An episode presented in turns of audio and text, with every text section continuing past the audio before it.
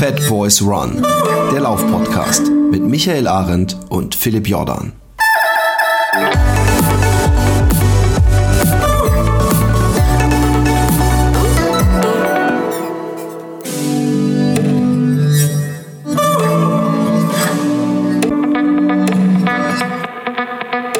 Einen wunderschönen Freitag äh, für alle äh, lamen Nicht-Patreon-Spender, aber alle anderen. Äh, Für die Patreon-Spender ist Donnerstag. genau, kriegen es Donnerstag oder manchmal auch schon. Ich glaube, wir haben es auch schon mal am Montag. Und die Folge für nächste Woche kriegen ja, glaube ich, auch die, die Patreon schon diese ja, Woche. und für ne? übernächste Woche auch Oh, schon. oh mein Gott, drei. Wir müssen uns den Überraschungsei-Podcast nennen. Es sind ja gleich drei Dinge auf einmal. Und, Ja, ähm, verrückt, Philipp. Und, und weißt du, was eine ganz andere Sache. Äh, wie ist das Wetter bei dir? Ja, das wollte ich gerade sagen. Es ist auch verrückt, weil ich habe seit ein paar Tagen ein absolutes Traumwetter mit Sonnenstrahlen, äh, blauem Himmel und als wollte mir Gott ein, äh, ein Zeichen geben, äh, bin ich gestern, also ich habe ja wirklich äh, äh, sehr lange rumgekrebst mit ähm, ähm, Gewicht und nicht echt nicht angenehm laufen können. Und ich meine, ich hatte das schon mal, Ja. same story, aber es war diesmal so, dass ich dachte, ey, fuck, wird das noch mal was? Dass ich wirklich drei Kilometer und die unangenehm waren, durchweg. Und jetzt bin ich vorgestern fünf gelaufen und da war ich schon echt happy, keine Gehpause. Ich habe mich nicht schwer gefühlt und gestern bin ich sechs gelaufen und es war, wie gesagt, lächerliche Distanz alles, aber es war ein so geiler Lauf. Ich habe nicht eine Sekunde es nicht genossen. Und es war so herrlich und ich habe am Ende, ich bin, ich weiß nicht, ob du das kennst, es ist sehr kindisch, aber ich bin mit 5,8 hier praktisch bei mir angekommen und gedacht, fuck, nee, nee, ich muss mich steigern, ich laufe jetzt noch hier einmal die Straße runter, bis meine fucking Uhr 6 zeigt. Aber es ging mehr darum, wie gut ich mich beim Laufen gefühlt habe und wie, wie toll es war. Und Laufen ist einfach das Beste, was es gibt. Und ich bin so froh, dass ich jetzt wieder da angekommen ist, wo ich mich nicht aufraffen muss, um laufen zu gehen, nur weil ich weiß, dass es irgendwann besser wird, sondern wo ich mich freue, laufen zu gehen. Ja, das freut mich für dich. Das ist super. Bei Was macht bei dir das Laufen? Und das Wetter? Ja, geht so. Ja, Wetter ist super. Ähm, also wir haben auch genauso Wetter. Wir haben äh, zwar minus 7 Grad, ist arschkalt und unsere Heizung zu Hause ist heute verreckt. Oh. Deswegen ich äh, versuche die ganze Zeit irgendwie einen Heizungsmechaniker, äh, Monteur ranzukriegen, der die Heizung repariert, weil das echt bei minus 7 Grad unangenehm ist, weil man kein Warmwasser hat und keine Heizung. Voll. Da du Genau. noch zum harten Typen mal endlich hier kalt duschen morgens. Ja. Kommt der Bund wieder hoch. Obwohl gibt's beim Ja, Bund ich habe da jetzt wegen mir selber weniger Probleme. Äh, aber muss halt nicht für beim Kind ist es uncool. Nee, aber die, ähm, ich, ich kümmere mich drum. Aber sonst ist äh, schönes Wetter und es soll die nächsten Tage auch wärmer werden. Dann zwar wieder regnen, aber ist auch egal. Wetter ist ja nur ein ganz kleiner äh, Punkt im Leben. Es gibt so viel Wichtigeres. Von dem her, äh, genau, alles in Ordnung soweit, was Wetter angeht. Also ich habe mich letztens sogar gefreut, als es geregnet hat, als ich laufen ging, weil ich gedacht habe, fuck it, wenn, wenn man, gerade ich meine, kleine Runde, da ist das auch sehr überschaubar gewesen, es war noch so eine Ja. drei Kilometer Runde, aber äh, irgendwie finde ich, ist das, wenn man weiß, dass man danach sich in die Wanne legen kann oder unter die Dusche stellen kann und sich den Rest des Tages gut fühlt, dann kann es auch manchmal gerade extra schön sein, wenn man sich durch den ekelhaften Regen peitscht, wo andere dann so mit dem Fahrrad an einem vorbeifahren und äh, nur ausstrahlen, wie ungern sie jetzt draußen sind. Und äh, ich finde, Ja. das kann durchaus angenehm sein. Ja, Ähm, cool. Was gibt es sonst Neues in der Laufwelt? Was ist passiert? Ähm, eh, also zwei Sachen sind auf jeden Fall mal passiert, die vielleicht äh, Erwähnung finden sollten. Das ist einmal neuer 10 Kilometer Weltrekord in, äh, in Lissabon. Äh, letztes Wochenende von, ja, von, von Joshua äh, Kiptegei. Der äh, ist die 10 Kilometer in äh, einer ähm, 26,38 gelaufen. Und äh, war mit sechs Sekunden schneller als äh, der bisherige Weltrekord von äh, Leonard Kosman, äh, Common. Und ähm, äh, ja, ähm, auf jeden Fall ziemlich heftig äh, schnell. Und äh, ähm, dann die zweite Sache ist eine Qualifikationsleistung für Olympia. Olympianorm im Marathon. Ähm, 2.10.29, erster Marathon und gleich Bestzeit äh, von äh, Amanal Petros, auch in, ähm, in Lissabon gelaufen. Das sind sicherlich zwei sehr erfreuliche, äh Quatsch, in Valencia ist er gelaufen, glaube ich. Scheiße, jetzt muss ich aufpassen. Amanda Petros. Ich glaube, der ist in Valencia gelaufen. Ja, der Ist ist in ein Mann? Valencia gelaufen. Sind beides, glaube ich, Valencia, nicht Lissabon. Ich vertue mich. Beides Valencia. Sorry. Ja. aber ähm, Amanda ist ein Mann. Äh, äh, Lissabon, Lissabon ist äh, Halbmarathon im Frühjahr. So war es. Ja, genau. Ja. Amanda Petros. Und vor, aus welchem Land? Ja, Deutschland. Also Ah, sonst okay, Entschuldigung, Ja nicht, Entschuldigung, Entschuldigung. wäre es nicht. Ich- ich- ja, ich du, du, du. Rassist. Ähm, nein, nein, ich war mir nicht sicher. Ich Äh. habe mich kurz, ich wusste diese ganze, ich, ich habe vergessen, dass man nicht einfach als Land äh, ein paar Leute hinschickt. Das ist nämlich in jedem Land verschieden.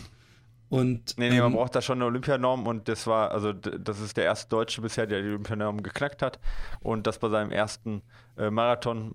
Und, Welche Zeit? Ähm, genau. Äh, 2.10.29. und was ist die Norm? C, C, 212 oder was? In, äh, ich glaube elf. Und ich glaube, er ist Elf. auch elf angegangen, ja, äh, erst und hat sich dann halt hinten raus gesteigert. Ähm, und äh, ja, das ist auf jeden Fall eine Sache, die, die ganz stark war. Und ähm, ja gut, dann äh, haben wir noch einen Europarekord auf dem Marathon eingestellt. Der war bisher bei Mo Farah bei zwei Stunden äh, 5, 11 und jetzt ist, ja, das ist ja immer so eine Sache, da können wir wieder viel drüber diskutieren. Khan Özbilen, ja, der hört sich sehr türkisch an, äh, sieht aber eher nach Kenianer aus und kommt auch daher. Der ist 2, 4, 16 gelaufen. Da muss man ja immer ein bisschen aufpassen. Das ist jetzt natürlich Europarekord und ich möchte da jetzt auch mich nicht zu weit aus dem Fenster lehnen, aber ähm, zumindest, sage ich mal, in Kenia aufgewachsen, trainiert und jetzt ähm, türkischer Staatsbürger und damit Europarekordfähig und hat den dementsprechend auch geschafft. Genau, soweit, so gut. Das Cool. sind so die, die, die, die, die News, sage ich jetzt mal, aus, Aus der aus der Geschichte. Leichtathletikwelt. Aus der Leichtathletikwelt. Genau, So genau. Und es war auch, äh, war übrigens äh, bei ähm, dem Amanda Petros auch die äh, neuntbeste Marathon-Bestzeit, die je von einem Deutschen gelaufen ist. Wow. Genau. Und äh, keine zwei Minuten langsamer als Arne Gavius. Da hat er aber noch ein bisschen Ma- Platz. Aber wie gesagt, Arne ist auch mit der erste gewesen. Mal nochmal? Oder ich bin da nicht Ja, Arne, Arne, der hat ja, der, ich, ich weiß nicht, ob er nochmal zurückkommt. Also er will ja zurückkommen, so, ne? Aber äh, Das hört sich ja ein bisschen auch, skeptisch an, was du da gerade gesagt ja, hast. ja, ja, der hat ja, ja, ist ja auch ein bisschen skeptisch. Also ich meine, erstens, ich meine, der, der Amal Petros, der ist halt nochmal deutlich jünger, ja, der ist irgendwie, äh, also ist ja sein erster Marathon irgendwie, ich weiß gar nicht, ob der Mitte 20 ist oder so, der Gabius ist schon älter als ich, alter Sachs, ach, 38 ist der und ähm, äh, hat ja auch Familie und da ist es, ich meine, man, ich weiß, wie, wie äh, gut der trainieren kann und wie hart der äh, irgendwie drauf ist, aber ich glaube nicht, dass er nochmal in die Sphären vorstoßen kann. Ja, glaube ich, Ich hab nicht. gesehen, aber dass- vielleicht, vielleicht, Philipp Flieger Vielleicht in. Hamburg antreten will. ah, okay, das habe ich noch nicht gelesen. Das ist. Ja, glaube ich, sein. im April. Und ich Genau, gehe mal Hamburg schwer davon aus, dass er auch versucht, da äh, äh, nochmal anzugreifen. Ich weiß es nicht. Ich, ich glaube, die letzten Male äh, gingen nicht so gut für ihn, glaube ich. Äh, äh, Ja, Und äh, es wäre ihm zu hoffen, ich mag ihn, ich fand ihn unglaublich sympathisch, in, in, ja, in, ich als auch. wir ihn hier hatten. Und wenn ich was von ihm lese, er schreibt ja auch manchmal für die aktiv laufen, äh, finde ich es immer sehr sympathisch. Ja, wo ich übrigens auch äh, einen äh, Trainingsartikel reinschreibe. Ähm, irgendwann äh, in, in der ersten Ausgabe 2019. Ja. Äh, 20. 19 ist vorbei, genau. Ja, Da habe ich hab auch, schon. Habe ich dafür schon was geschrieben? Ja, ich glaube schon. Ich habe da schon was für geschrieben. Ich schreibe, ich, ich, ich habe gerade mein Thema für die zweite bestimmt. Das hat ja immer einen sehr Okay, langen Vorlauf, ja. aber cool. Genau. Äh, also genau. ein noch ja, mehr sind wir Grund, beide drin. Ja, euch die, aktiv laufen zu kaufen. Ja, Und genau. ähm, über die Ultra habe ich schon gesprochen. Ähm, ähm, ja, ich finde, wir Trail können Magazin mal, ist raus seit heute. Oder seit nicht seit heute, seit irgendwie seit äh, gestern, glaube ich, ist es raus. Trail Magazin, auch ein, ein Artikel von mir jetzt, äh, Werbung in eigener Sache. Ähm, und ich Genau. finde, der Artikel ist, äh, der ist ganz interessant. Das zum Thema eigene Stärken und Schwächen erkennen. Das ist ganz cool. Aber muss, muss natürlich jeder selber wissen. ich habe von meinem Trainer Ähm, mal gelernt, man trainiert am liebsten das, was man sowieso schon gut kann. Ja, das ist, ich weiß, dass das jetzt Ironie war, aber Nein! äh, habe ich schon mitgekriegt. Nein, äh, das hast nee, du, Also man trainiert das, man trainiert das gerne, was man sowieso schon gut Genau. kann. Ja, das ist und natürlich und so ein eigentlich, bisschen, dass, dass ja. man deswegen braucht man, das ist vielleicht einer der Hauptgründe, die man, die man braucht, Ja. dass, dass mir ein Trainer sagt, nein, du hast heute nicht wieder einen langsamen, gemütlichen Lauf, weil das macht man am liebsten. Ähm, äh, äh, ja. Äh, ja, natürlich, das bedingt sich ja gegenseitig. Also du machst natürlich das, was du gerne, äh, was ja. du gerne machst, oft, dann wird es automatisch deine Stärke und was deine Stärke ist, macht meistens mehr Spaß, weil es sich halt lockerer anfühlt und dann machst du es noch öfter. Also das ist natürlich irgendwo dann schon ein vicious circle ein, genau. äh, wie genau. sagt man im Deutschen? Ich finde das immer so cool, wenn man dann so, das klingt immer so gebildet, wenn man sagt, wie sagt man im Deutschen so, also, du hört sich das an, als ob man sich nur international bewegen würde. Natürlich wusste ich Ey, das ist bei mir manchmal das ganz so schlimm, angehört. dass ich nicht mehr weiß, sagt man das überhaupt im Deutschen so? Aber das hört sich super gebildet an, wenn jemand sagt, ah, wie sagt man im Deutschen? Das hört sich so an, als ob man da so, das ist, ich finde, das hört sich unheimlich ja. gebildet an. Deswegen habe ich mir vorgenommen, immer wenn ich irgendwie einfach englische Wörter raushauen und dann sagen, ah, äh, wie sagt man im Deutschen nochmal gleich so und dann sowas Profanes. Das finde ich super. Ja? Klingt ja. super gebildet. Ja, super das wichtig. Ist, wie sagt man Egal. im Deutschen gleich? Das ist äh, gut. Um, ähm, äh, amazing. genau. amazing ah, how to say, come on. Um, ähm, ja, okay. Okay, so, äh, wollen, ja. wir, wollen wir direkt. Achso, eine Frage noch, ähm, ohne dass du ja. das ohne Namen zu nennen. Hast du inzwischen mindestens ein Paar Schuhe, also ein Paar Schuhe von mir, sind die schon bei dir angekommen? Ja, ich habe zwei Paar Schuhe bekommen. Cool. Dann können wir ähm, schon mal teasern, dass wir in der nächsten Folge, weil, weil meine Paar Schuhe habe ich jetzt schon mehr als genug getestet und habe richtig Bock, über die zu sprechen. Darf ich, äh, ja, da, darf ich eine Sache komplett off-topic gleich noch sagen? Aber erzähl du erstmal über die Natürlich, Schuhe. nee, ich muss nicht weiter. Red, red. Was gibt's ja. off-topic? Also ich habe auch zwei Paar Schuhe gekriegt, ich freue mich total drauf, habe die natürlich auch schon angehabt und muss sagen, ähm, ja, äh, vielversprechend und ähm, freue mich drauf, auch die besprechen zu können im Cast. Im Cast. Okay. Genau. Aber das war nicht ähm, off-topic? Ja, off-topic. Nee, das ist nicht off-topic. Off-topic geht mir gerade tierisch auf den Sack, dass ich verklagt wurde. Ähm, oh ja, erzähl zwar, mal davon. Ich finde es ja, so hart, die Geschichte. Genau. Ja, ähm, also ich, ähm, ich wurde verklagt, beziehungsweise es wurde eine, äh, ein, also mir eine Abmahnung geschrieben ähm, von einem, sag ich mal, möchte gern Konkurrenten. Feldschmiede heißen die, ja, Feldschmiede oder äh, milfit.de.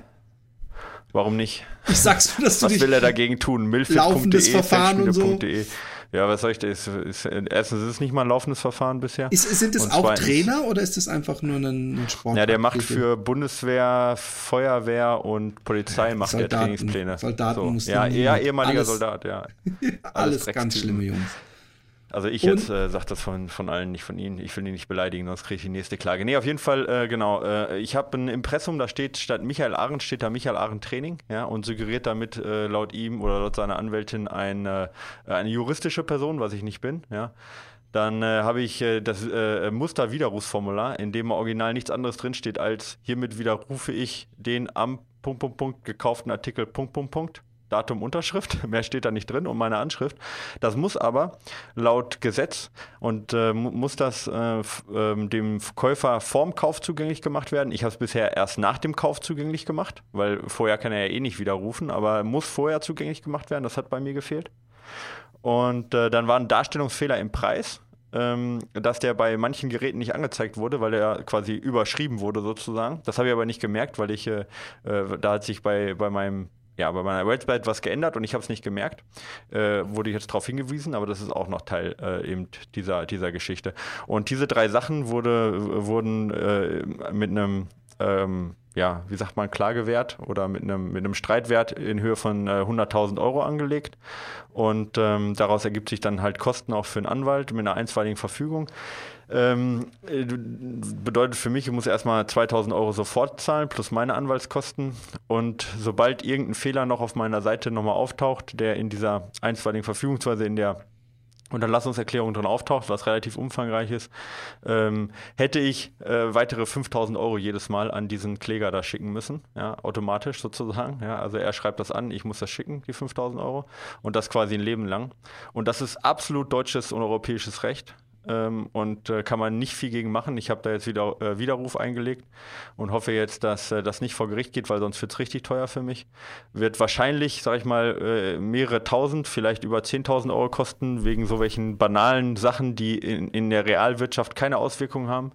Äh, Im Gegenteil, wir, äh, gerade was das Widerrufsrecht angeht, gehen wir in der Praxis weit über dem hinaus, was gesetzlich fortgeschrieben, fortgeschrieben ist. Ja, also weit darüber hinaus mit unserer Kulanz äh, bei uns hatte nie ein, äh, ein Kunde einen Nachteil äh, irgendwo gesetzlich, sondern wir sind immer weit über das Geforderte hinausgegangen. Nichtsdestotrotz sind da halt irgendwo ähm, ja, ähm, Anwälte, die sich genau darauf spezialisiert haben und offensichtlich auch Konkurrenten, die sich darauf spezialisiert haben, damit eine gute Zusatzquelle an Einnahmen zu generieren.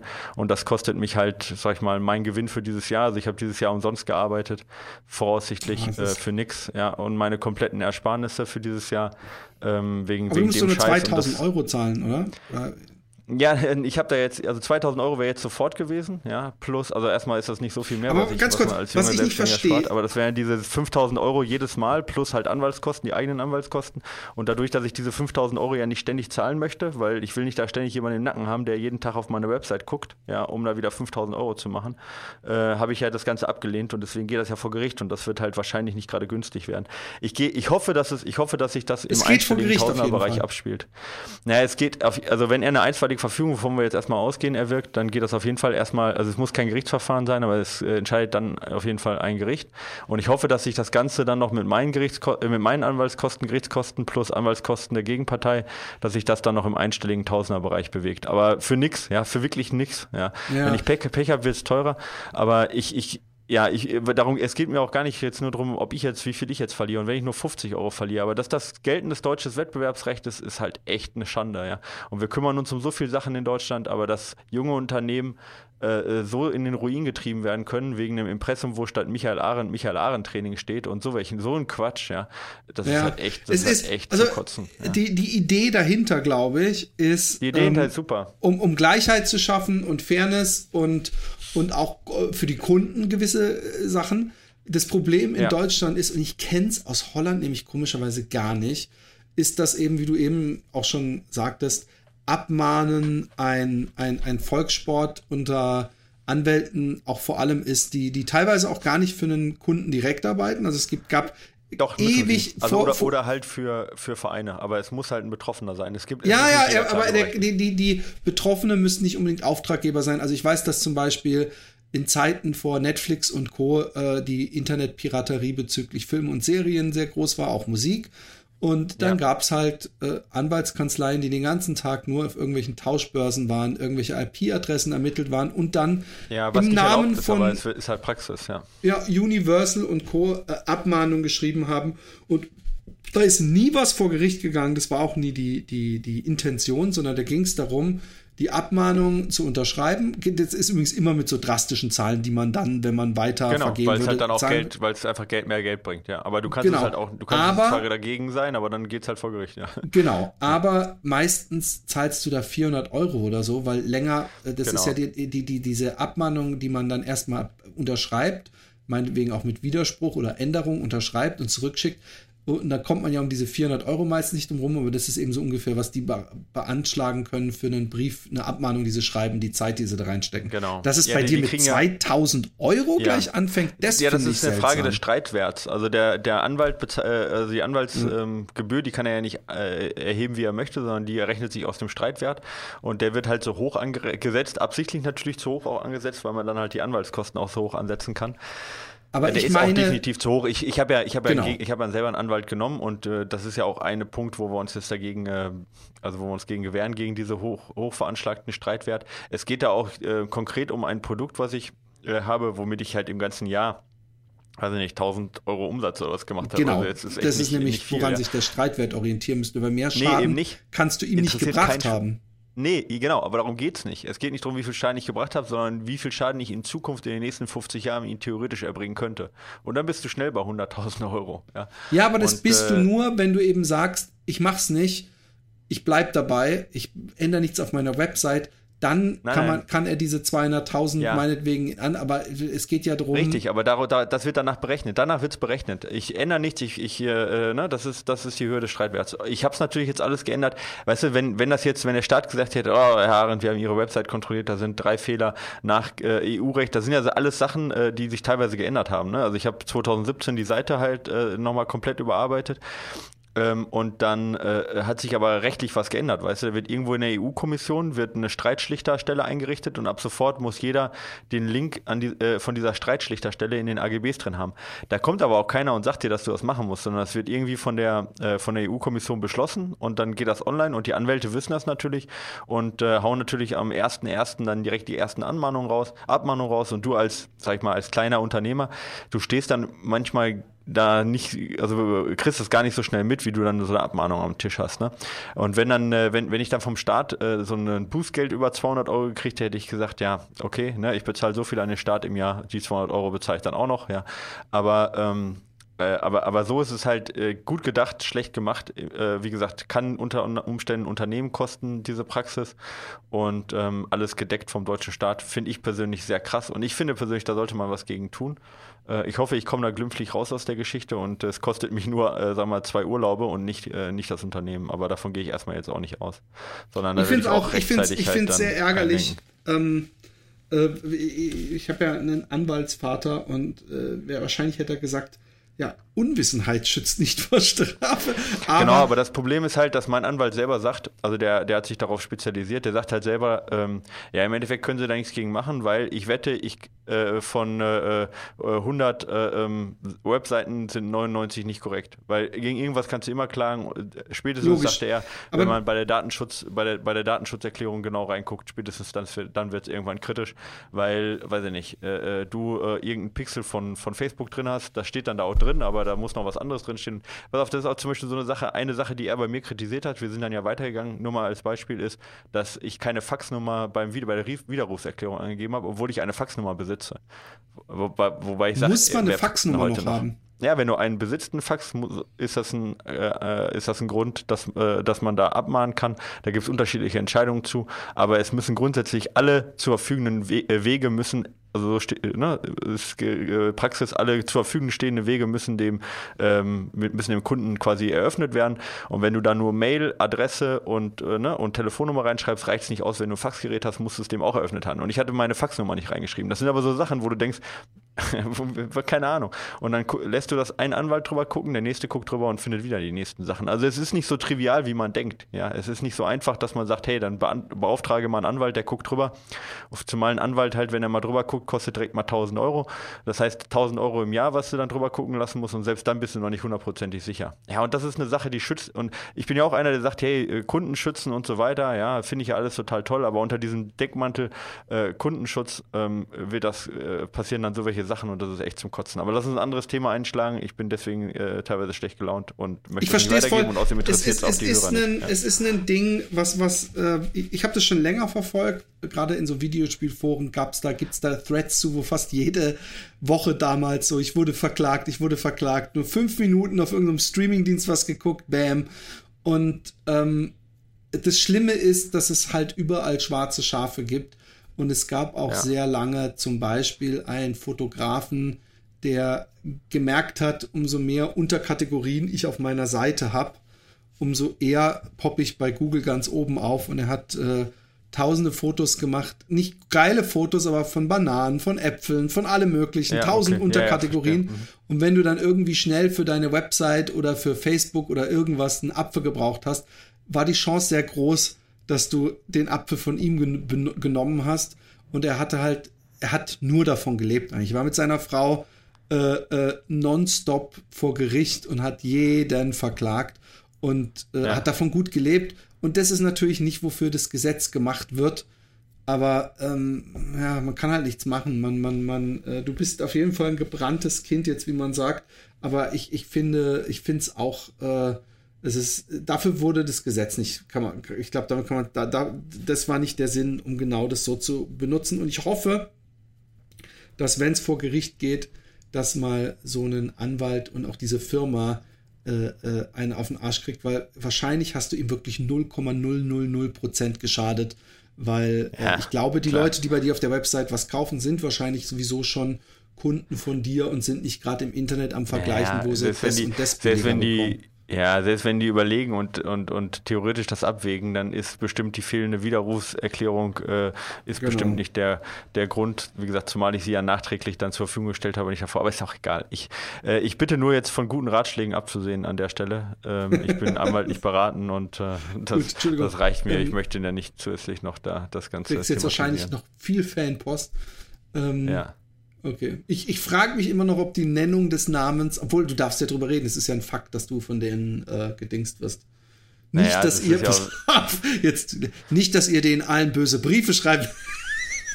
Nein, bloß nicht. Äh, der hat auch eine Facebook-Seite, also hier äh, milfit.de und äh, äh feldschmiede.de. Also auch da bitte kein, keine Flames. Oh nein, ey, ja, Vorsicht! Ja. Aber gut, nee, ja. wirklich nicht, wirklich nicht. Ähm, liebe Fat Boys, Wirklich toller also vielleicht Podcast. mal nachfragen, warum er es gemacht hat, ja, aber das würde mich interessieren. Ich habe nämlich versucht, den Typen anzurufen und habe den oh. auch gesprochen. Ja, was denkst du? Der kriegt 2000 Euro von dir. Was ist das für eine Frage? Ja, das ist recht. Ja, ich habe trotzdem angerufen. Ich habe gesagt, das ist so. Ich, ich, dachte mir halt, das kann doch nicht sein. Ich, ich denke da echt das Gute im Menschen. Ich denke, vielleicht kann man mit dem sprechen. Ja, ich denke so, das kann doch nicht sein Ernst sein. Ja, vielleicht kann man mit dem reden. Ich meine, vielleicht, das ist doch auch nur ein Mensch, ja. Arschlöcher, ja. es gibt echt einfach Arschlöcher. Ich, ich, es gibt echt einfach Arschlöcher. Ich, ich, bin da so naiv, süß, ich denke immer, so alle sind in Ordnung. Ja. Dass ich so spät noch eine, eine, einen Hauch von Naivität in dir entdecken ich bin generell viel zu naiv bei solchen Sachen, auch bei sprechen. Politik viel zu naiv. Wir ja. können uns doch, wir können doch Freunde werden. Ähm, naja, ich dachte, ich dachte halt, vielleicht kann man da auch, ich dachte, der war, ich meine, der war ja auch Soldat, ja, ich meine, der hat ja auch, der, der hat ja auch für ah, was moralisch auf die Schiene hast du es probiert, so, hey, komm, von Kamerad zu Kamerad. Nein, ich dachte mir halt, ich meine, ich, ich kenne ja soldatische Erziehung, ja, die hat ja schon immer was ethisch, was ethisches drin, ja, und ich dachte mir, das kann ja nicht sein, das kann ja nicht sein wirklicher Gedanke sein dahinter. Vielleicht ist da irgendwas falsch gelaufen. Ich habe echt an das Gute im Menschen gedacht, aber in dem Moment, äh, nee, tatsächlich das nicht. Thema halt soldatische halt Erziehung und Ethik, das, da könnte man auch einige Podcast-Folgen mit, mit füllen, das ist dir hoffentlich. Ja, auch da bin ich wahrscheinlich viel zu naiv, ja. Genau. Ich bin wahrscheinlich der Einzige, der es geglaubt Hot hat. Topics, die hier wieder angefasst werden von mir. Ja, egal. Liebe Fat Boys. Ja. Wirklich toller ah, Podcast, machen wir, machen den wir, ihr macht. Machen wir Dingsbums hm? Fragen. Ja, ja, hau Fragen raus. Ich will jetzt Fragen beantworten. Genau. Ja, wir machen jetzt Ich habe eine Frage an den Trainingsexperten. Okay, leider für mich, sorry, musst du erstmal aus. Äh, hau deinen Standardwitz raus. Wir warten alle drauf. Die Leute sind schon ganz, ganz gespannt. Welchen Standard? Ich habe eine Varietät von einem Standardwitz, wenn überhaupt. So, eine große, gut, eine, eine ein ganzes Buffet von Standardwitzen, an dem du dich satt fressen kannst, wenn du möchtest. In welchem okay. Pulsbereich sollte ich den Supermarathon am Rennsteig laufen? Zur Leistungsfähigkeit. Marathon in drei Stunden, Zugspitz Ultra 100 Kilometer in 13,35, Chiemgauer 100 in 12,45, Taubertal 100, leider nur 10,25. Das heißt hier leider nur 10,25, weil das ist, das ist äh, über zwei Stunden besser als eine verdammt gute Zeit, wenn ich das mal sagen darf. 40 Minuten Zeitverlust auf den letzten 8 Kilometern. Wem erzählst du das, mein Freund Hannes? Ja. Bis 22 Kilometer lag ich auf Sub 10 Kurs. Habe ich auch gesagt, aber ja. lag ich falsch. Äh, Philipp lag sogar, Philipp lag, lag, die, lag die ersten drei Kilometer lag Philipp auf einer Sub 4 Kurs, ja, aber hat dann Das stimmt übrigens nicht mal.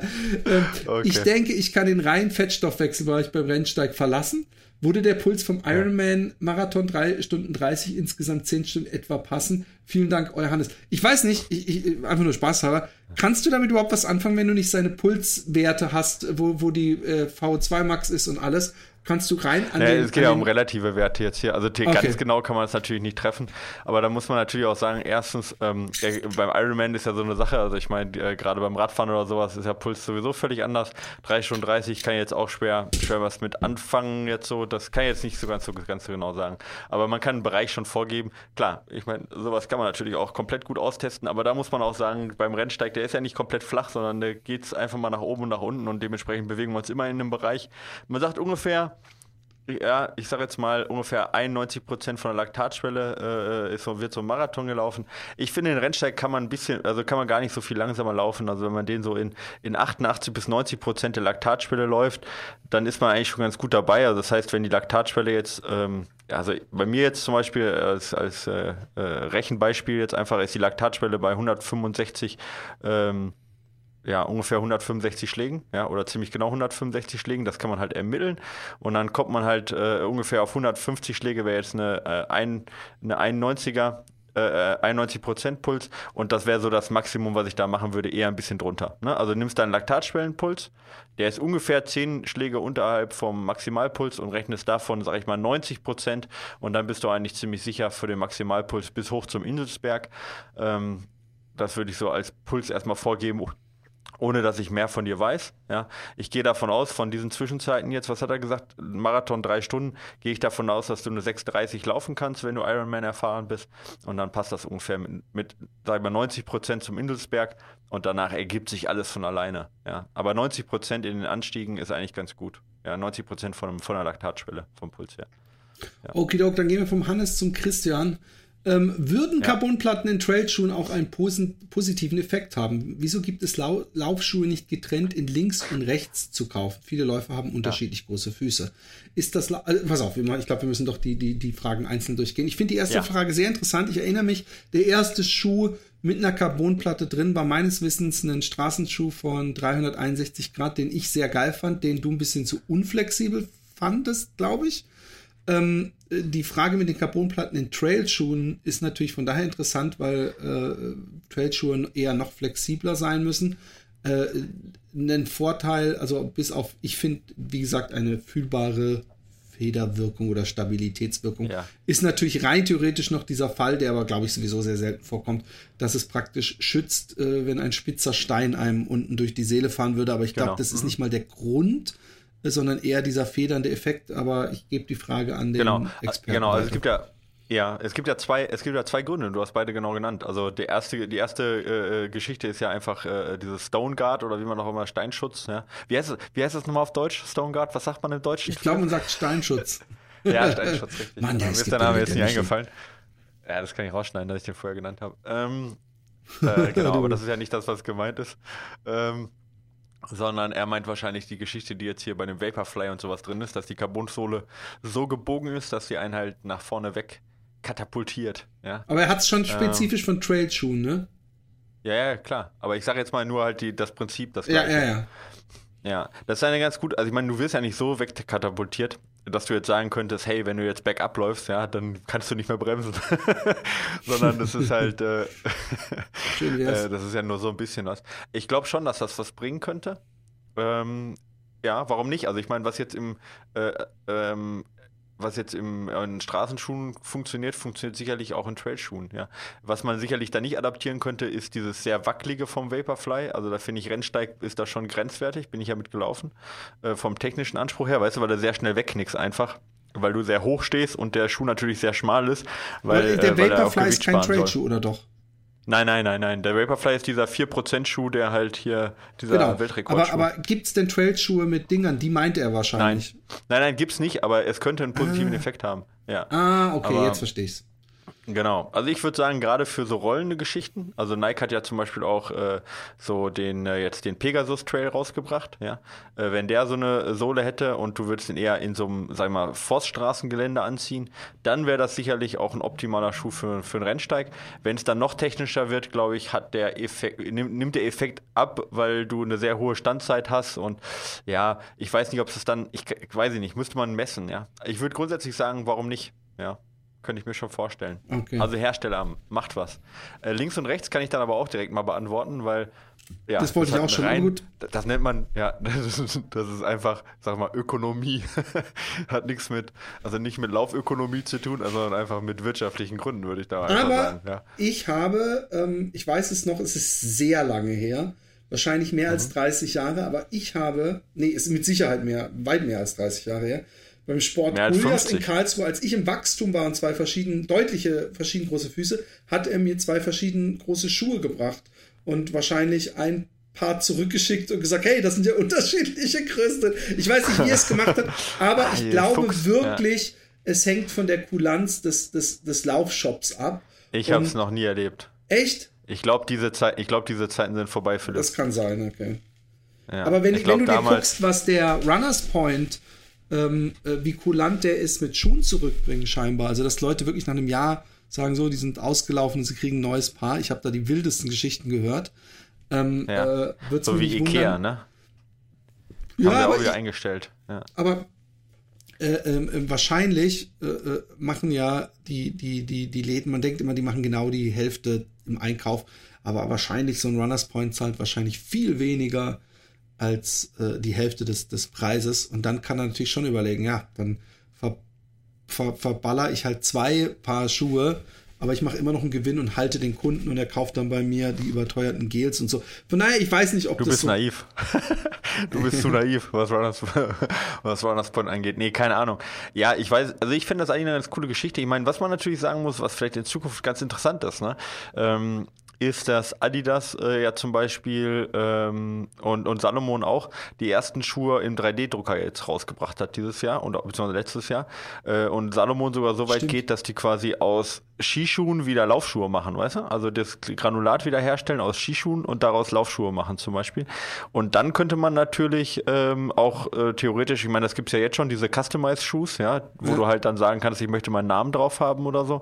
Dann könnte man theoretisch ja auch mit so über 3D-Druck und sowas könnte man ja auch sehr gut halt äh, das dann anpassen, weißt du? ja, Die, voll, und voll. das wäre halt natürlich nochmal eine, eine sehr coole Marketinggeschichte. Ich, also es ist Marketinggeschichte, aber äh, das wäre natürlich ganz cool, ja. Und dann Das könnte ist man natürlich das auch sowieso so die, die Zukunft wahrscheinlich, dass du deine ganz eigenen Schuhe, die komplett auf dich zugeschnitten sind, Ja. äh, bekommst und dann sagen kannst, ich möchte für meinen Fuß, aber möchte ich dann den Kinvara, die Kinvara-Dämpfung äh, äh, und Passform mein Fuß und äh, Genau, dann geht es dann auch wieder um, da geht's dann wieder um Markenrechte, wenn du sagst, du möchtest die Kinvara-Dämpfung haben. Nee, die, ja. die kannst du natürlich nur Aber- bei Saucony dann bestellen. Äh, Ah, okay, und- ja, gut, das stimmt und natürlich. Und du möchtest den Vaporfly bei. Nike Ja. und so, aber Ja, wahrscheinlich okay, okay, kannst verstehe. du im Laden deine. Schuhe 3D testen lassen, dann kriegst du eine Nummer, äh, einen Code oder sowas und den können alle Hersteller anwenden. W- Wer, wer, nee, ist mit Sicherheit. Ich sag jetzt mal, ich habe so oft in meinem Leben, ja, haben irgendwelche Leute gesagt, ach, irgendwann wird der Computer mal so klein sein oder äh, ich weiß noch bei der PlayStation 1 da, da gab es dann so Vorfilme und wenn dann einer gesagt hat, so sehen bestimmt mal Spiele aus, dann habe ich gesagt, Mann, weißt du, wie viel Rechenpower das gleichzeitig diese Schattenswürde, es wird, es müsste ein Zimmer voll mit Rechnern sein, das wird es nie für zu Hause geben und ich war jedes Mal lag ich falsch, aber jetzt, ihr seid Zeugen, die Zukunft wird sein, dass ihr so eine Chipkarte habt, wo eure Daten drauf sind, dann werdet ihr eure Schuhe customized bestellen. So. Ich würde behaupten, es gibt diese Chipkarte da nicht mehr, aber ist egal. Also das wird Stimmt, irgendwo anders du- Auf einem, auf einem, auf einem permanenten Datenspeicher, das habe ich auch gelernt jetzt im Rahmen, Rahmen von dieser Verklagegeschichte, was ein permanenter Datenspeicher ist. Äh, nicht zu verwechseln mit einem körperlichen Datenspeicher. Ja, das Genau, ist äh, mit dem körperlicher. Datenspeicher. Ja, weißt Das du, ein körperlicher Datenspeicher ist zum. Beispiel ein bedrucktes T-Shirt, ist ein körperlicher Datenspeicher. Okay. Nee, im Ernst, äh, ja auch, aber ist egal. Ähm, ja. Ist äh, das wie Laufen gesagt, genau. mit Ja. Steigung auf dem Laufband als Vorbereitung auf einen Berglauf sinnvoll oder vielleicht sogar schädlich für den Bewegungsapparat? Ja, es ist natürlich sinnvoll, obwohl, nee, ich finde, es macht sicher Sinn, oder? Ja, ich bin es gespannt, was du sinnvoll, sagst, ja. aber äh, Ja, ja Genau, also können wir ganz kurz machen. Äh, ja, ist absolut sinnvoll, gerade im Winter oder gerade für Leute, die nicht so viel äh, Steigung vor der Haustür haben. Super sinnvoll. Äh, zwei Nachteile hat die Geschichte, beziehungsweise eigentlich nur ein Nachteil. Oder eigentlich sind es zwei Nachteile. Ich, ich mache jetzt einfach mal zwei Nachteile. Cooler wäre eigentlich noch, wenn ich drei sagen würde, ne? Aber es sind Ja, eigentlich nur ähm, zwei. Am allercoolsten, wenn du sagen würdest, ähm, wie heißt es nochmal? Ähm, ah, Nachteil im Deutschen. Genau, genau, genau. Ist äh, Disadvantage, äh, wie heißt es, wie sagt man im Deutschen? Nachteil. Ähm, auf jeden Fall äh, die, ähm, äh, die eine Sache ist, es ist natürlich eine sehr gleich, gleichförmige Bewegung. Das hat halt den Nachteil, dass du ähm, äh, natürlich sehr schnell ermüdest, weil es immer die gleiche Bewegung ist. Ähm, und dass du es dann aber auch nicht gewohnt bist, wenn du dann ins Gelände gehst und dann hast du so Stufen drin und läufst so ungleichmäßig. Also alleine um dann halt so dieses Pacing zu finden, ist es, also dieses Ausgleichen von so Spitzen, weißt du? Wenn wenn es mal super steil wird oder du musst mal eine Stufe Ja, ja, ich verstehe schon. äh, und dann schießt du Laktat Treppen- ein und du musst das, Ja. genau, diese Treppensimulation, dass du es dann wieder in den Griff kriegen musst. Das ist eine Sache, die muss man dann noch in die Realität rüberbringen. Ja, das im Frühjahr irgendwo oder im Urlaub oder sonst was. Ähm, also da, das, das wäre die Geschichte. Und die zweite Sache ist Downhill. Ne? Du läufst natürlich dann immer nur Uphill. Und gerade die exzentrische Muskelbelastung, exzentrisch bedeutet, du spannst den Muskel an und gleichzeitig wird er aber trotzdem in seine Länge gezogen. Ja? Das, ähm, das ist halt eine spezifische mal. Belastungsform. Gibt's kein, gibt's, gibt's kein einziges Laufband auf der Welt, wo du auch Downhill trainieren kannst? Doch, doch, doch, das gibt schon, Okay. aber nicht im Customer-Bereich, sondern hauptsächlich im Okay. B2B-Bereich. Wie sagt man im Deutschen? Ähm, Business to Ja, Business. nämlich. hey, heu, heute geht man auch zum? Jobcenter, also von daher. Ja, ähm, kurze recht, Frage. ja. Ähm, es Ja. gibt auch in meinem Fitnessstudio gibt zum Beispiel auch einen, neben äh, Laufbändern auch Treppensteiggeräte, die so ähnlich Ja. sind wie so eine Mini-Rolltreppe. Die zwischen rein, wenn es in deinem, lieber Christian, äh, Fitnessstudio es gibt, äh, äh, äh, ja, gibt Genau, ja auf jeden Fall diese cool. Belastung, dass Ja. du deinen Fuß gerade aufsetzt, also zur, zur Genau, halt horizontal viel mehr aus dem Erde. Oberschenkel, genau, viel mehr aus dem Oberschenkel holst, weniger aus der Wade. Aber dieses Ungleichmäßige, weißt du, dass du plötzlich mal an so eine Ja, Äh, äh, Stufe rankommst und dann wieder ausgleichen musst, das hast du nicht drin. Aber exzentrische Belastung kann man auch anders trainieren, die kann man zum Beispiel auch mit Krafttraining trainieren. Geht jetzt ein bisschen zu weit, das zu erläutern. Ähm, aber da, da müsste man dann nochmal gegenwirken, nochmal ein bisschen mit Krafttraining vorbereiten und das dann auch in die Realität rüberbringen. Das ähm, ist aber durchaus bei uns in den Trainingsplänen auch drin. Ein Laufband ist eine super Sache und bringt was und ist nicht, nicht schädlich. Im Gegenteil auch flach. Äh, relativ neue Studie wieder gezeigt. Ähm, gleiche Belastungsart, gleiche Muskelansprache wie draußen. Ja, Krass. so. Trotzdem habe ich das Gefühl, Genau. es muss irgendwie ein bisschen leichter sein, weil draußen kommt mir die Welt ja auch nicht entgegen, sondern ich muss sie praktisch selber laufen. Aber Naja, aber du, so. du, äh, du hast halt auch zum Beispiel keinen Wind, sicherlich, ja, klar. Aber, ähm, na egal. Also auf jeden Fall, ja, lass, lass, es- es geht, es geht um den Bewegungsablauf, nicht um, um die kmh, genau, ja. Richtig. Genau. Ja. Gibt es eine Formel, mit der man Leistungen auf unterschiedlichen Trailläufen vergleichen kann? Zum Beispiel war ich auf 10 Kilometer mit 600 Metern besser drauf als bei 15 Kilometer mit 800. Gebe ich direkt an dich weiter. Ja. Äh, ja, gibt es eine Formel? Also wir haben, ähm, wir haben da eine eigene Formel. Also wir arbeiten ja grundsätzlich mit Watt, ja, was erstmal eine gute Sache ist und das, damit kannst du es viel, viel besser vergleichen, um da mal noch ein bisschen Werbung für Wattmesser zu machen und für Datenanalytik äh, im, im Sport. Ähm, was wir nutzen für jemanden, der kein Watt hat, das ist ähm, eine Formel, äh, die sagt, äh, äh, Kilometer plus äh, 0,9, jetzt muss ich überlegen, 0,961 mal die Höhe. Ja, das ist das, was wir rausgekriegt haben von über 200 Athleten. Ja, äh, wie das ungefähr in Abhängigkeit stimmt, äh, äh, gibt dann quasi so eine Art Leistungskilometer. Also das wären jetzt ungefähr bei, bei 10 Kilometer und 600 Höhenmeter wären das dann nicht genau 16 Kilometer. Ja, also nicht, nicht 10 Kilometer plus 600 Höhenmeter gleich 6 Kilometer oder so, sondern äh, ein bisschen weniger. Ne? Also ungefähr 15,8 oder sowas sind das dann, oder 15,7 Kilometer. Und diese 15,7 Kilometer, ne, die kann man dann, da kann man dann das durch die Durchschnittsherzfrequenz zum Beispiel nehmen, ja, und dann hat man da so einen Leistungsindex, ja, der ähnlich ist wie äh, der äh, Progression Efficiency Index beim, beim Laufen, äh, beim, beim Wattmessen. Und das gleiche kann man bei den 15 Kilometern auch machen. Da kommst du halt dann, oder eben, wenn nicht durch die Durchschnittsherzfrequenz, sondern wenn du beides maximal gelaufen bist, kannst du es natürlich auch durch die Zeit nehmen. Und bei den 15 Kilometern wären das dann eben 15 und bei 800 Höhenmeter wäre es dann nicht 15 plus 8, sondern 15 plus, ich sag mal 7,2 oder sowas, dann bist du bei 22,2 Kilometer. Und ähm, das könntest du dann miteinander vergleichen. Also das ist das, was wir rausgekriegt haben im Durchschnitt, ja. Wobei man sagen muss, im Vergleich zu Wattmessungen ist das noch immer eine sehr hohe Varianz, weil nicht jeder immer gleich ist und weil gerade Höhenmeter und Kilometer natürlich auch sehr stark drauf ankommen, wird eher flach bergab gelaufen und steil bergauf oder andersrum. Es ist immer effizienter, steil bergauf zu laufen und flach bergab zu laufen, als äh, flach bergauf zu laufen und sehr steil bergab zu laufen. Ne? Das, das ist halt auch so ein Unterschied, der dann da drin ist, den ich bei der Wattmessung besser rauskriege als rein durch Durchschnittszahlen. Aber die, die Formel jetzt, ja, das wäre jetzt eine, womit man die beiden Läufe relativ gut vergleichen kann. Und die ist relativ nah dran an der Formel, die auch zum Beispiel Strava nutzt für die steigungsabhängige, fürs steigungsabhängige Tempo, also für die SAT oder äh, NGP Normalized Grade Pace. So, jetzt habe ich ganz schön viel rausgehauen. Ich weiß auch nicht, man, was man dazu auf Deutsch sagt. Doch, steigungsabhängige Tempo habe ich gesagt. Aber ich habe die Formel genannt. Ich glaube, die Frage ist beantwortet. Aber hallo. Jörg. Moin, moin. Ich möchte gar nicht Christian. lange um den heißen Brei Ah, herumreden ja. und euch zum x-ten Mal Honig um die nicht vorhandenen Bärte schmieren. Nicht vorhanden? Du hast Also- doch einen, oder Philipp? Ja, eben. Nicht, das, oder das Graue, was da im Gesicht ist? äh, äh, Ihr haut ja gerne in den Podcast Empfehlungen für Bücher raus. Könntet ihr mal eine Aufstellung eurer empfehlenswertesten Bücher online stellen? Ich meine, es geht ja stark auf Weihnachten zu. Um was könnte man sich Tolleres wünschen als Bücher? Würde mich freuen. Bleibt wie ihr seid. Ihr begleitet mich auf vielen meiner Ich die- Läufe. Ich habe die Frage nach vorne gezogen, weil er Weihnachten geschrieben hatte. dachte ich, oh, wir haben nicht so viel Zeit. Das müssen Ja, wir ist jetzt eine gute Idee. die Frage. Ähm, ja. Er wollte natürlich, dass wir die online stellen. Der äh, Ja. Gemacksüchtig, wie heißt das auf, auf Deutsch? Der ähm, Bequeme. Ähm, ähm, ähm, Ja, das war holländisch. Gemacksüchtig. Gemacksüchtig. Süchtig, süchtig. Süchtig, Ähm, ja, ja. Also, ähm, ich, ich, ich, ah, fuck. Ich glaube, ein Buch, was ich echt toll fand, hieß, glaube ich, Nowhere Near First äh, äh, Adventures from the Back of the Pack oder so. Und Ja, das mochte ich. Ich weiß nicht, ob es so heißt. Ich guck mal kurz, ob es so heißt. Ja. Ähm, ähm, ich, ich mochte das, weil das äh, äh, sehr schön und persönlich geschildert wird äh, von einem Ultraläufer, also der, der jetzt nicht, nicht irgendwie mal was gewonnen hat, aber der sich krasse Challenges setzt. Irgendwann will er auch, glaube ich, äh, die 100 Meilen bei sich auf der Bahn laufen und so. Also es, es, es, es, es, es sind tolle Geschichten.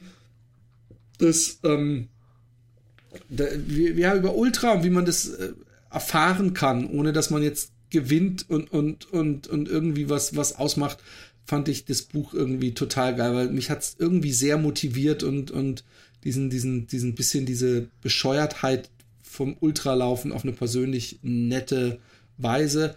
Und ich glaube, das andere hieß Running Against the Wall. Das hat mir der gute Markus mal zukommen lassen. Grüße an Herrn Ja. Raub an dieser Stelle. Und das sind lauter Kurzgeschichten ähm, von verschiedenen Ultraläufern geschrieben. Teilweise, also die, die besten Geschichten fand ich zum ähm, Barclay, äh, äh, dessen absolute Härte da so gut rüberkommt. Aber es gibt ganz viele Geschichten. Und ich fand auch die Jurek-Bücher und auch wenn er vielleicht manchmal nicht so gerne oder beliebt ist, ich mag noch immer den guten, ähm, oh fuck. Dean Ultra- Knesses. Genau, Dean Canassis Ich mag wusste es. Woher, guck mal, wir kennen uns schon so gut. Du musst, ich, als Ja. du gesagt hast, auch wenn er nicht so beliebt, ich wusste sofort, wen du meinst. Ich, das, ich, ich habe nicht wenn gedacht, du findest ihn, glaube ich, scheiße. Ich mag ihn total, ich mag seine Bücher, ich mag dieses Ultramarathon-Man, auch, auch wenn er sich eventuell da größer macht, als, als, als er war oder äh, relevanter oder so. Ich fand, auch da wird so schön beschrieben, einfach äh, direkt praktisch live von der Strecke und in dem einen Buch, in dem er diese Staffel, die durch quer durch Amerika geht, wo dann immer Leute so zu zehn so sich einen Bus teilen und er schreibt sich als Team ein und die fragen ihn, wo sind deine anderen neun Mitglieder oder 15 oder ich weiß nicht wie viele Leute und er sagt, nee, nee, nur ich. Äh, und das Ding allein läuft. Ich fand das, ich finde die Geschichten äh, äh, motivierend und inspirierend. Und Ja. ähm, du darfst jetzt wahrscheinlich den wissenschaftlichen Teil übernehmen. Ich habe jetzt mal drei von meinen Ja, ich, wahrscheinlich ich habe jetzt, 20 ich habe, ich habe jetzt in der Zeit, nee, ich habe jetzt in der Zeit, wo du jetzt äh, ähm, rausgesucht, habe ich mir auch ein paar rausgesucht und äh, habe extra überlegt, was ist eben nicht so wissenschaftlich. Aber ich habe jetzt zwei, zwei gemacht, zwei wissenschaftliche und zwei nicht wissenschaftliche. Und zwar äh, der, er- das erste und das, bevor du es gesagt hast, war tatsächlich Ultramarathon Man von Dean Knesses. Ja, Ah, obwohl du sagst, der ist nicht so beliebt bei mir, aber das ist das Buch, was mich zum äh, Ultramarathon geführt hat. Ja, ich auch. so un, unfassbar motivierendes Buch und es ist völlig egal, ob es jetzt halb fiktiv ist oder nicht. Es ist ja nicht mal halb fiktiv, aber er übertreibt manchmal vielleicht ein bisschen und ja, egal. Äh, Super cooles Buch. Ich habe das zweimal gelesen, ich habe es zweimal verschlungen und ich würde es auch noch mal ein drittes Mal verschlingen. Ich finde es einfach gut geschrieben und es nimmt einen einfach völlig mit in die Welt und wer danach keinen Bock hat, einen Ultramarathon zu laufen, der ist halbtot. Ähm, die, das zweite Buch, das ist ein bisschen was, ein bisschen ganz andere Richtung. Das geht um, ähm, äh, äh, um 50er Jahre, nee, 50er Jahre ist gar nicht, ist es 50er, 60er Jahre, sowas in dem Dreh, äh, ähm, Mitteldistanzläufer in den USA, so Highschool, Olympia und so weiter. Das heißt äh, Once a? Runner. A Novel. Oh, nee. äh, nein, nein, nicht, nicht Prefontaine. Finde ich auch geil. Pre ist auch ein gutes Buch. Aber es heißt Once a Runner, a Novel von äh, John L. Parker Jr. Absoluter Klassiker. Und das gibt es inzwischen ähm, auch als Hörbuch, ist auch cool. Ähm, und relativ günstig, irgendwie für 10 Euro oder so. Warum kenne ich das Ähm, nicht? Keine Ahnung, Mann. Das ist ein super cooles Buch. Äh, kann ich nur auf Englisch empfehlen, ja. Ich weiß nicht, wie das Buch auf Deutsch heißt. Ich weiß nicht, wie man dazu sagt. Einmal ein Läufer und zurück. Ich habe keine Ahnung. Aber es ist, äh, er heißt auf jeden Fall, also da gibt, äh, also de, der Hauptdarsteller, äh, Cassidy heißt der. Das ist halt so ein Junge, der halt so einen Olympialäufer anhimmelt und äh, äh, die, also in seinem, in, in seiner Trainingsgruppe und da wird so ein bisschen erzählt, er erzählt quasi, wie er da durchgeht und ähm, also durch das Training und was es bedeutet in der Highschool für ihn. Und also für mich persönlich das der beste Roman, den es bisher über Geil, das ist auch gibt. noch ein Roman. Ich habe gesehen, dass ist ein Roman, äh, es ist kein, Dennis, ist nicht reell, ist ein Ja, Roman, aber Dennis- der beste Roman übers Laufen, ja. Ja, geil. Dennis schreibt, glaube ich, auch gerade an einem äh, Laufroman. Und da habe ich gleich gedacht, das ist eine geile Idee. Ich glaube, ich möchte auch nochmal in meinem Leben einen Laufroman schreiben. Es ist einfach eine geile Ja. Idee. Und, und, und der Markt äh, äh, gibt genügend Geschichte. Ich bin echt gespannt. Das muss ich mir auf jeden Fall Ja. holen. Ja, Run to Runner. Also ist mein Lieblingsbuch, was Laufen angeht. Ja. Und äh, wie gesagt, äh, Ultramarathon Man, das sind die beiden, die beiden, äh, Krass, und ist von 1978 übrigens, das Buch. Ja, ja, ja, das ist super alt, aber es, ich liebe das Buch.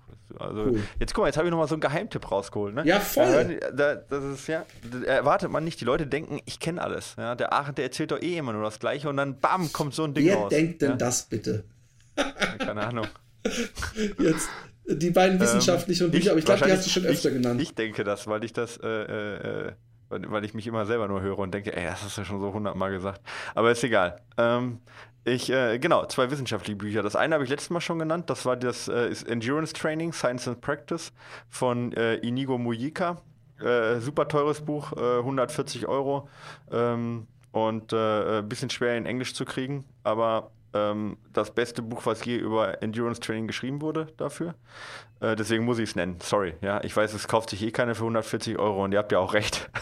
ja, ist auch total lebensmüde. Du willst eigentlich ein bisschen dicken Strahlschiffen wie reich Ja, ich will, genau, ich will halt sagen, hey, ich, ich hab's, ich hab's sogar zweimal. Ja, ich hab's einmal, es gibt's einmal Aber als das waren die Zeiten, bevor du verklagt wurdest. ja, genau. Ja, so sieht's aus. Ja, es gibt auch nochmal in Infographic Edition, also eine, wo, wo das Ganze grafisch nur aufgearbeitet wurde. Das kostet dann auch nur 70 Euro, aber das kann ich nicht empfehlen. Das ist definitiv keine 70 Euro wert.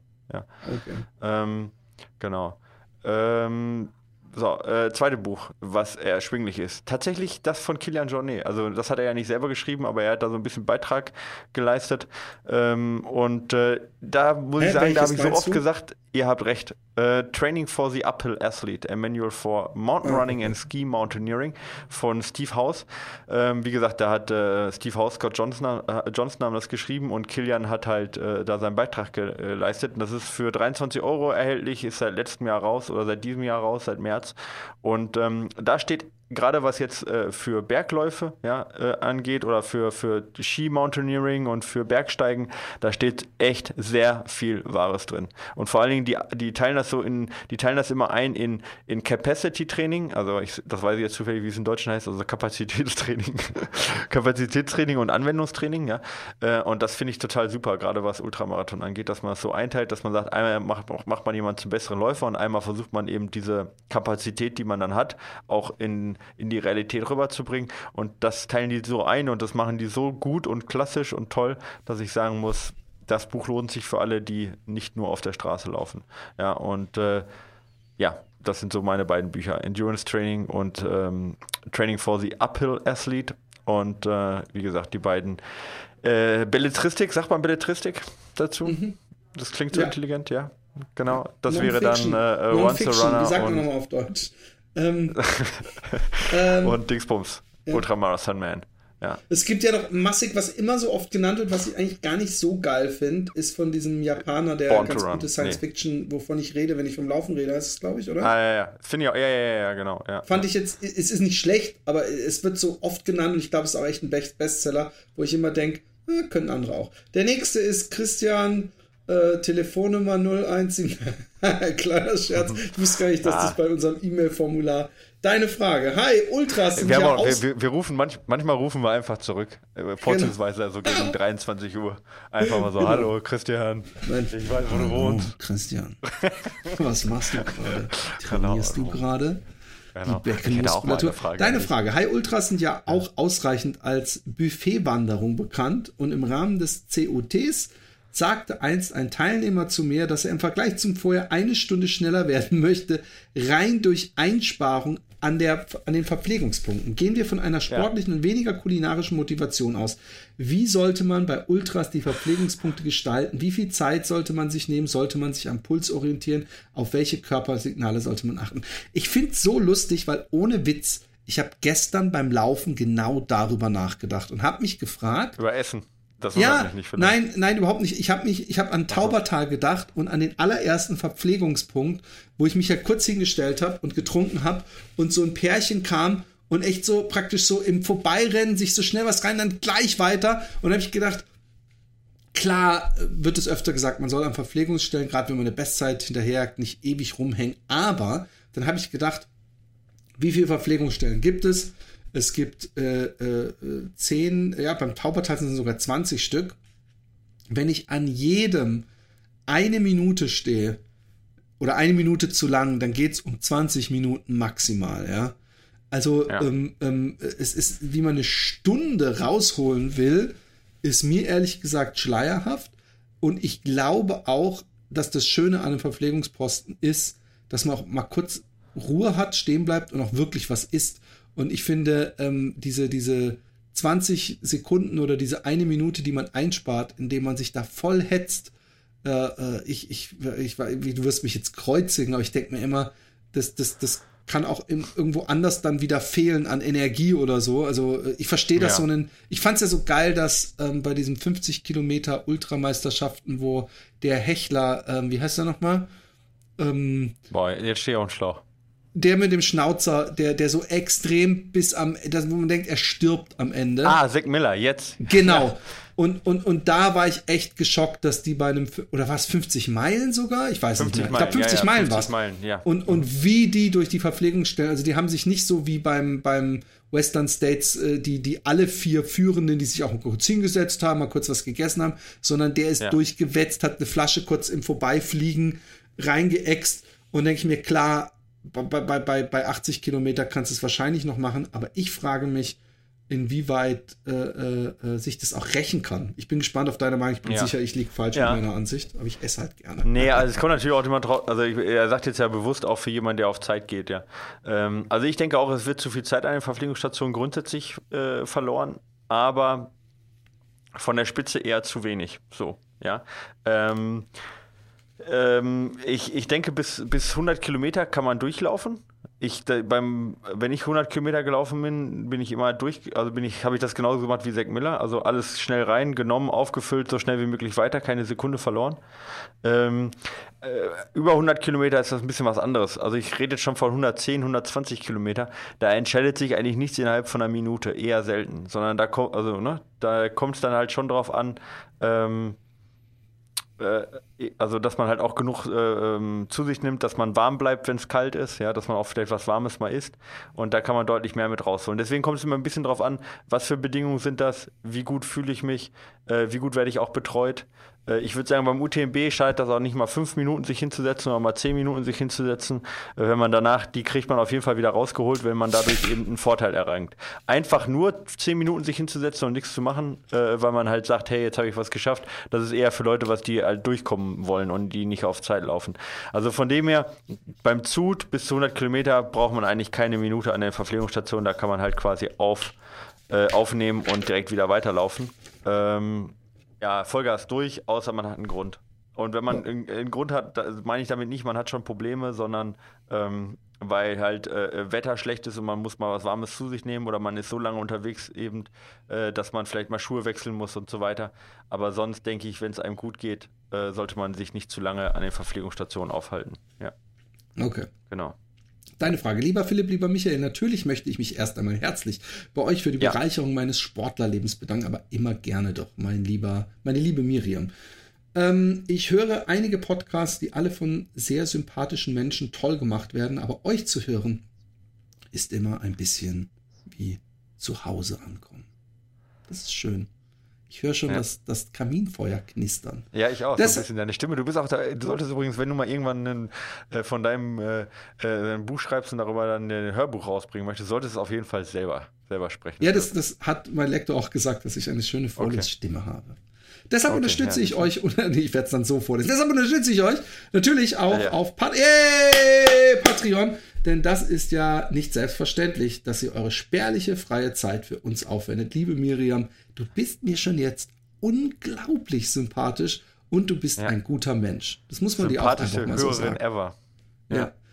Ähm, zu meiner Frage, die schnell zu beantworten, und, und danke Miriam übrigens an dieser Stelle, zu meiner Frage und allen anderen auch, die schnell zu beantworten ist, ich bin im Herbst ein, 4, ein 41, oh, großer Unterschied, Kilometer Trail gelaufen. Als nächstes steht im Frühjahr ein Straßenmarathon an. Das wird vermutlich eine Ausnahme bleiben, aber ich möchte einfach mal den Unterschied zwischen Trail und Straße erfahren. Ab Mitte Januar werde ich mich dafür mit einem der Trainingspläne eines gewissen Michael A. vorbereiten. Da will ich mal vorsichtig sein, weil das ist ein, ein ganz, ein ganz äh, äh, windiger Typ, äh, dessen Website Hier auch noch mal nicht als ganz Information. legal ist. Du hast 14 Tage Widerrufsrecht nur als Information zur Seite. So.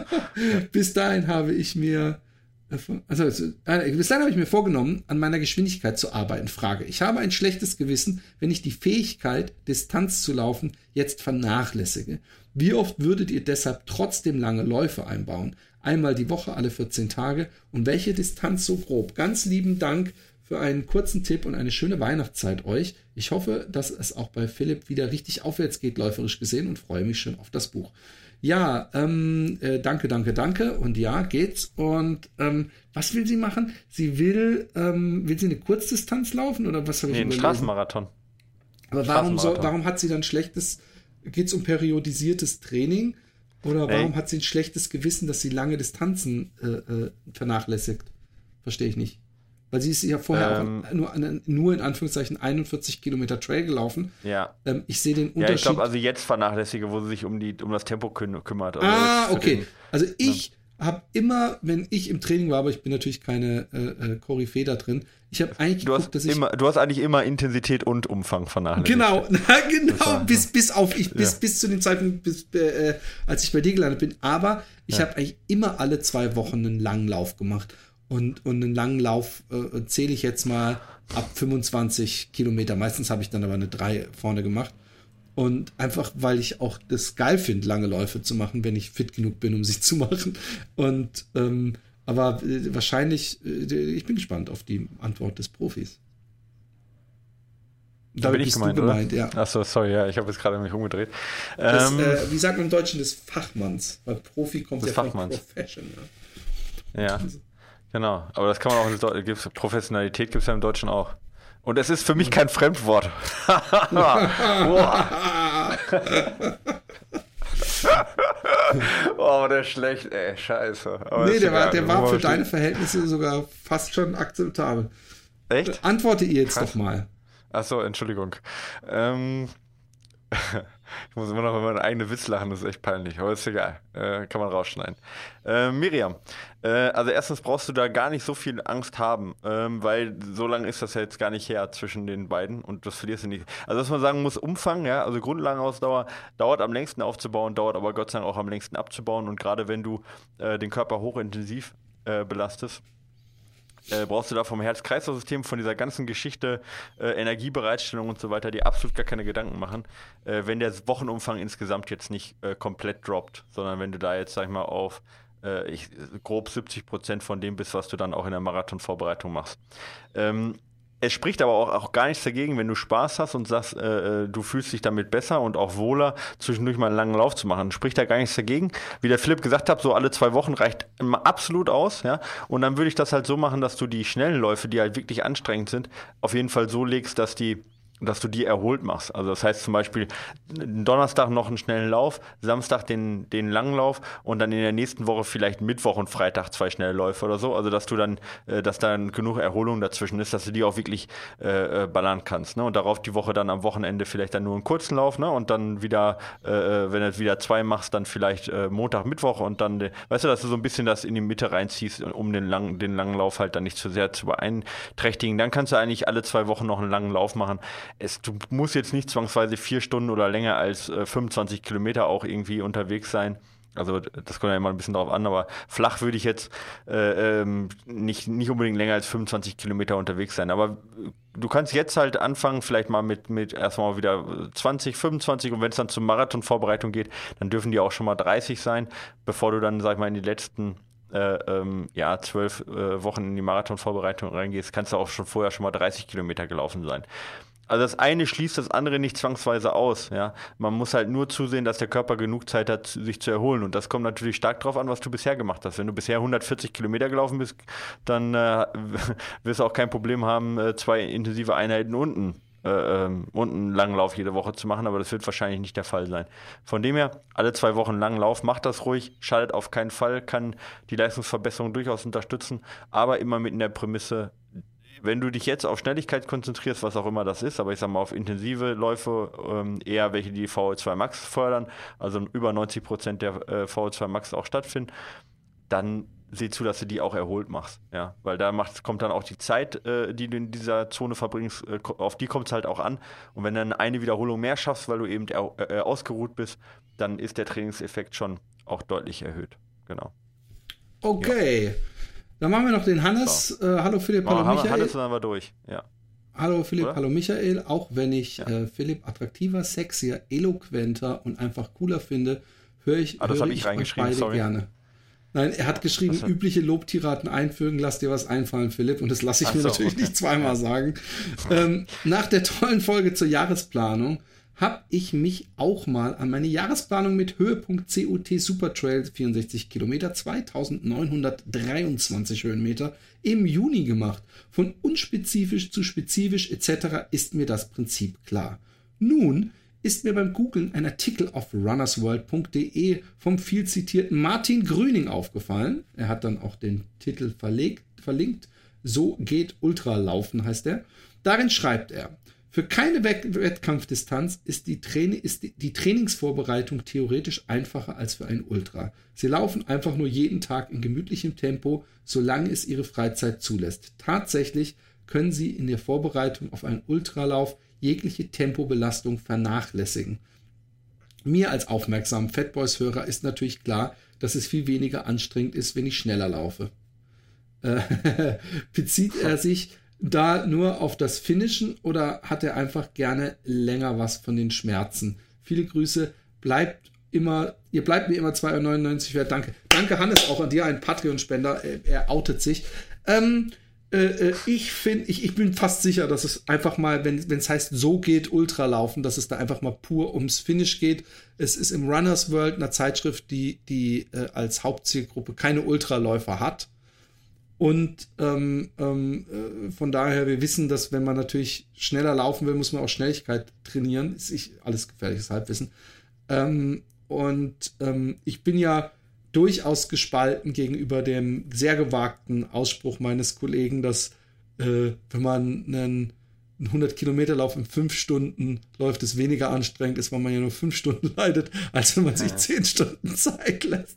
Ja, aber, also die fünf Kilometer auf 100 ist auf jeden Fall, die ist auf jeden Fall auch anstrengend, denke ich. Ist bisher ja, noch keiner gelaufen, aber ich wette, das wird anstrengend aber, werden. Aber ähm, ähm, äh, äh, ich glaube, du hast dir die Frage fast selber beantwortet, aber ich bin gespannt auf deinen äh, äh, Kommentar dazu. Ja, ich werde jetzt bestimmt kein Martin Grünig-Bashing hier machen. Ja, ähm, das, äh, äh, sag, das gebietet der Anstand. Nein, im Ernst. Ich meine, äh, sind wir mal, sind wir mal, äh, also es ist ja so, wenn du jetzt jemanden hast, der acht, so, ein, so, ein, so, ein, so einen 800 Meter Läufer hast, ne, der so, so 20 Jahre ist und dem erzählst du was vom Marathon, dann erzählt er dir so, ah, Marathon hätte ich gar keinen Bock, ey, immer nur diese langen, langsamen Läufe, sonst muss ja. er im Prinzip nichts machen, ja, und dann kommst du dann irgendwie beim Marathon, ja, die Königsdisziplin sind die 800 Meter, da muss noch richtig äh, ne, Intervalle V2 Max Laktat und beim Marathon ist ja nur lange laufen. So. Dann steht dann Martin Grüning und dann ist der der Erste, der schreit, oh, stimmt nicht, es kommt auf die V2 Max und beim Marathon und das ist nur ein Punkt und so weiter. So, jetzt schreibt der Martin Grüning das gleiche über den Ultralauf, jetzt stehe ich da und sage, oh, stimmt ja gar nicht und so weiter und so können wir das Tennis halt weiterspielen.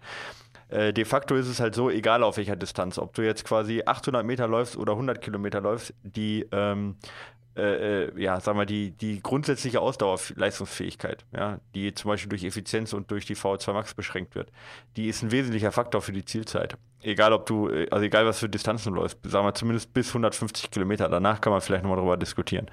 Ähm, von dem her ist es natürlich bei weitem nicht so, dass es nicht auf die Geschwindigkeit ankommt. Das weiß auch Martin Grüning. Wo er aber vollkommen recht hat, ist, wenn du äh, ein guter Marathonläufer bist und jetzt dein Ziel ist, von dieser Marathonzeit innerhalb von drei Monaten auf ein Ultra zu steigern. Ja, natürlich vernachlässige ich dann die schnellen Läufe und sage halt, es kommt hauptsächlich auf den Umfang und, und da stimmt auch, dass mehr mehr ist. Und genau in diesem, in diesem engen Geltungsbereich stimmt das, was Martin Grüning sagt, zu 100 Prozent wenn Training so einfach wäre, dass jeder Ultraläufer ab sofort nur noch langsam laufen, langsam und lange laufen müsste und dann schnell werden würde, wenn das so einfach wäre, dann würden wir alle schnell laufen. Ist ja nicht der Fall. Also äh, wir haben gerade im Ultra haben wir eine sehr, sehr hohe Spanne von Leistungsfähigkeiten von Jim Wormsley bis zum, sag ich mal, bis zum letzten, der ins Ziel kommt. Und da erkennen wir eine große Abhängigkeit auch, dass die, die schnell laufen, auch sehr, sehr viele Läufe halt einfach auch schnell machen und von vornherein auch eine gute 10 Kilometer Zeit unter 30 Minuten dann aufbringen können. Ähm, also das, was er sagt, stimmt für, eine, für einen ganz ja, bestimmten Geltungsbereich von Leuten und von einer Zeitspanne, ja, ähm, und ja, ich glaube, das weiß er auch selber. äh, würde er, also weiß er garantiert auch selber. Und da muss man ja sehen, wer läuft äh, oder wer liest die äh, Runners World. Das sind ja viele Marathonläufer, die da vielleicht auch ambitioniert laufen und jetzt äh, einen Straßenultra laufen wollen, vielleicht von 50 oder 100 Kilometer. Und da würde ich ihm da jetzt nicht unbedingt komplett widersprechen. Natürlich ist beim Ultralaufen auch erstmal in der direkten Vorbereitung der Umfang äh, ja die wichtigste Größe. Das kann man sicherlich so sagen. Ob man das jetzt auf einen Satz so kurz zusammenschreiben sollte, ja, weiß ich nicht. Aber es ist halt schön plakativ und ist auch in Ordnung. Aber wie gesagt, der Geltungsbereich ist da relativ gering, ja, würde ich jetzt mal sagen. Ich weiß auch nicht, in welchem Zusammenhang er das geschrieben hat, aber äh, wenn, äh, wenn der, der, Link heißt, so geht Ultralaufen, also wenn es so einfach wäre, ähm, da könnte man das gleiche auch für Marathonlaufen schreiben, äh, trifft auch für ein paar Leute zu. Ja, ist sicherlich ein bisschen sehr plakativ und wenn das so alles so einfach wäre, würde ich damit kein Geld machen können. dann würde das nämlich jeder können und würde jeder sagen, ah, der Aaron, der bringt gar nichts. Ja, ich mache das einfach selber, ich laufe einfach nur langsam und lang und dann werde ich schon besser und Genau, so ist es leider nicht. Wäre schön, wenn mein Leben so einfach wäre. Leider nicht. Ja, ich habe den leider Artikel nicht. jetzt auch nicht gelesen. Ich könnte ja, mir vorstellen, wenn, wenn er heißt, so geht Ultra, dass es einfach mal darum geht für Leute, die Interesse haben, vom Marathon oder einem 10-Kilometer-Lauf, was muss ich machen für ein Ultra? Und da ist, wie Genau, und in, also dem, ich, genau ich in dem Geltungsbereich, da würde ich dem auch prinzipiell erstmal zustimmen, dass die Umfangssteigerung halt der wesentliche Faktor ist, ohne Frage. Ja, gerade wenn jemand halt schon eben Marathon laufen kann und da schon auch, sagen wir mal, eine gute Leistungs- äh, oder eine gute Leistung erreicht hat, ja, und nicht mehr sich wirklich weiter verbessern kann und dann sagt, mir kommt es hauptsächlich auf Ankommen an und auf die Steigerung der Ziel äh, Zieldistanz so, ja, ja, dann ist natürlich der Umfang das, der wesentliche Punkt. Und wenn es darauf beschränkt wurde, dann hat er recht. Ja. Aber wie gesagt, auch nur für den ersten Ultra und danach muss man sich schon Gedanken machen, wie man weitermacht, weil immer mehr, immer mehr ist dann ja auch nicht unbedingt das. Also im Training, was halt einfach machbar ist. Ne? Ich denke öfter an den Lutz, äh, den täglich Halbmarathonläufer. Ähm, äh, ob ich ihn irgendwie überreden kann, irgendwie mal einen Ultra nee. zu laufen. Er kann ja am nächsten nee, Tag wieder laufen, aber ich würde so ja. gern wissen, wie jemand mit so einer unglaublichen Grundlagenausdauer, wenn man dem so zwei Taper Tapering-Tage aufzwingen würde, obwohl er die wahrscheinlich nicht mal braucht, und dann einfach mal gucken, wie weit er kommt. Äh, ja.